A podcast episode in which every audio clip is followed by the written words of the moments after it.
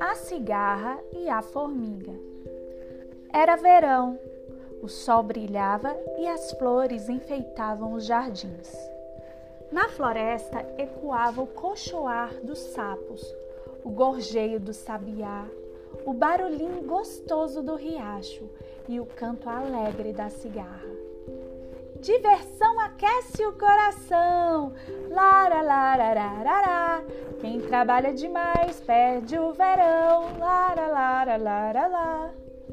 Todos podiam ouvi-la cantar e tocar sua viola para a alegria dos fãs, que faziam até coreografia para acompanhar o seu som. Ela só parava mesmo para um lanchinho, com folhas verdes e suculentas.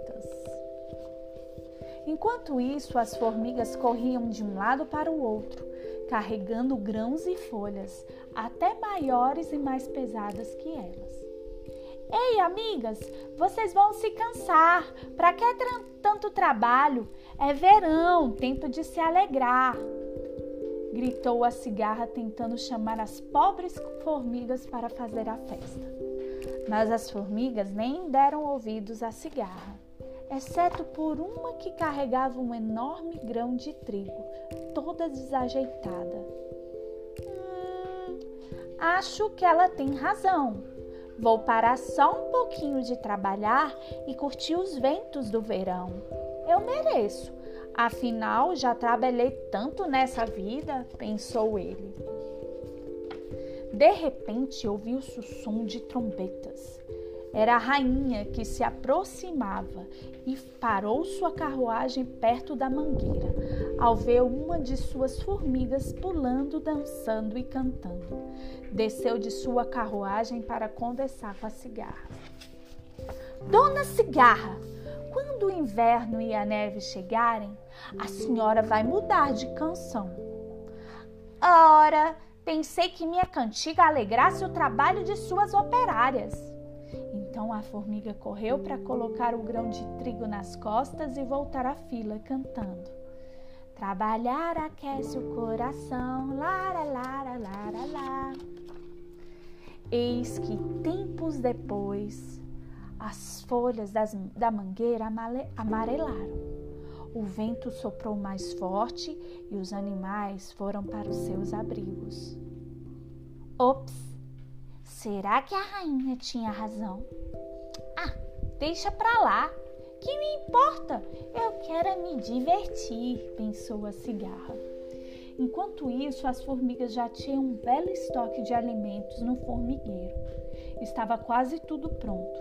Faltavam apenas os últimos detalhes: acomodar os bebês no berçário, trancar a porta de entrada do formigueiro e esperar o inverno chegar. Não demorou muito para o frio ficar cada vez mais forte, as folhas das árvores caírem e a neve cobrir todo o solo. Vou, vou, vou congelar aqui fora, disse a cigarra com uma voz bem fraca, enquanto procurava alguma coisa para comer. Olhava embaixo de folhas secas, dentro dos troncos e até em ninhos abandonados mas não encontrava nada. Conforme a fome aumentava, a situação piorava e a cigarra foi ficando cada vez mais magrinha. Depois de muito caminhar na neve, a cigarra criou coragem e resolveu se aproximar do formigueiro. Ela esticou o pescoço e espiou pela janela. Olha só! Algumas estão comendo e outras trabalhando. Nossa, elas nunca param. Mas ninguém parece ter fome. Ai, ai, quem me dera ter coragem de bater a porta e pedir comida. Mesmo depois de a rainha ter me avisado que o inverno seria tão rigoroso. Mas a fome era tanta que a cigarra não teve outra saída a não ser bater a porta do formigueiro. Quem será a essa hora da noite?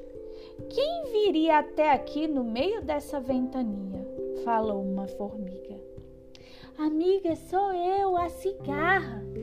As formigas abriram a porta e viram a cigarra muito fraca. Então deram-lhe comida e cobertores. A cigarra pensou: Ainda bem que não ouvi a rainha, que disse que não me diverti no verão e armazenar comida para o inverno. Afinal, quem resiste ao pedido de uma pobre cigarra? Em seguida, a rainha entrou na sala, mas quem falou foi a cigarra. Rainha, imploro que me deixe passar o inverno aqui no seu formigueiro.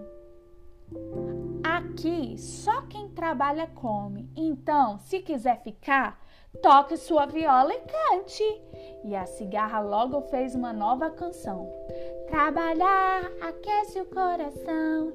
Quem trabalha mais garante um banquetão.